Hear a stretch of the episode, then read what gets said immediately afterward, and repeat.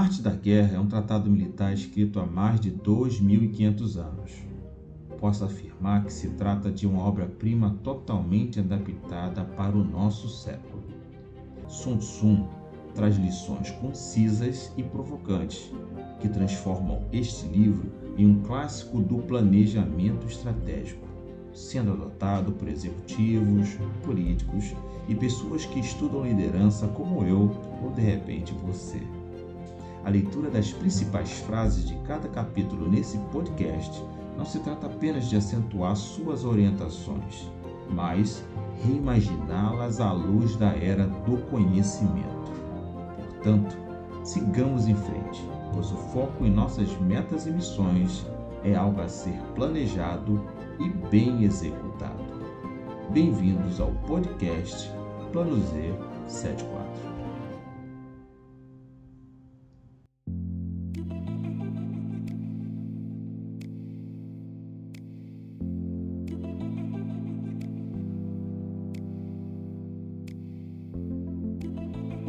Capítulo 1 Desenvolvendo planos, visualize sua estratégia. Samson disse: a arte da guerra é de vital importância para o Estado. É uma questão de vida ou morte, um caminho para a segurança ou para a ruína. Desse modo, trata-se de um assunto a ser pesquisado e que não pode, de jeito algum, ser negligenciado. Arte da guerra depende de cinco fatores constantes. Devem ser levados em conta durante a fase de deliberações, quando se tenta determinar quais são as condições que o campo oferece.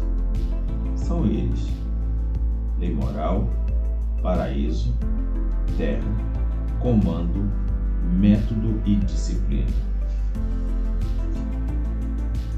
Lei moral é aquilo que deixa as pessoas em completa consonância com seu líder, a ponto de fazer com que o sigam a despeito da própria sobrevivência, a despeito de qualquer perigo. Paraíso quer dizer o dia e a noite, o frio e o calor, a passagem do tempo e as estações do ano. Terra corresponde às distâncias, grandes ou pequenas, ao perigo e à segurança, ao campo aberto e às passagens estreitas e à chance de vida ou morte.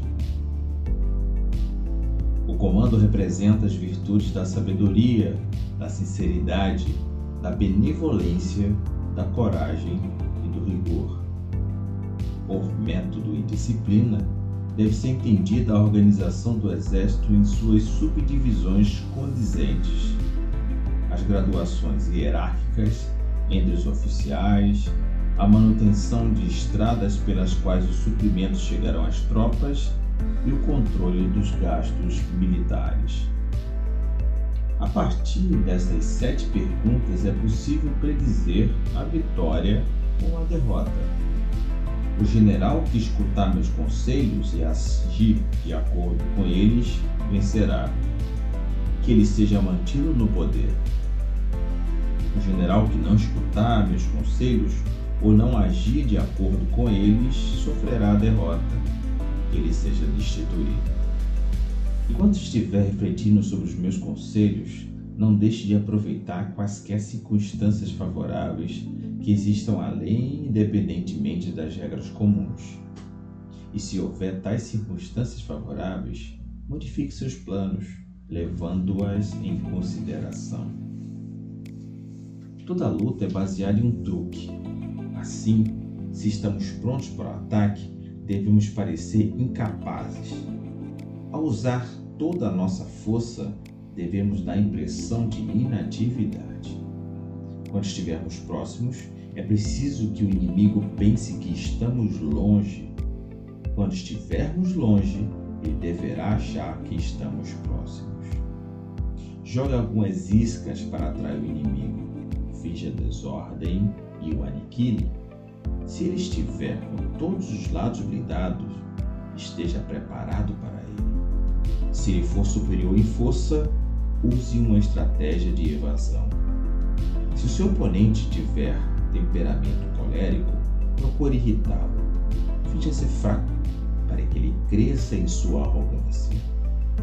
Se ele estiver calmo, não lhe dê sossego. Se as suas forças são coesas, separe-as. Ataque quando ele não estiver preparado. Suja quando ele menos esperar. Os artifícios de guerra que levam à vitória não devem ser divulgados de antemão. O general que vence uma batalha é o que gasta muitas horas no templo em reflexões antes de uma batalha ser iniciada.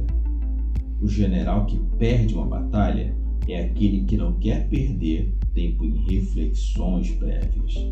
Assim, refletir muito leva à vitória e refletir pouco à derrota. E é fácil ver que uma reflexão leva rapidamente à derrota. É prestando atenção neste detalhe que consigo saber quem é o provável vencedor e o provável derrotado. Podcast Plano Z 74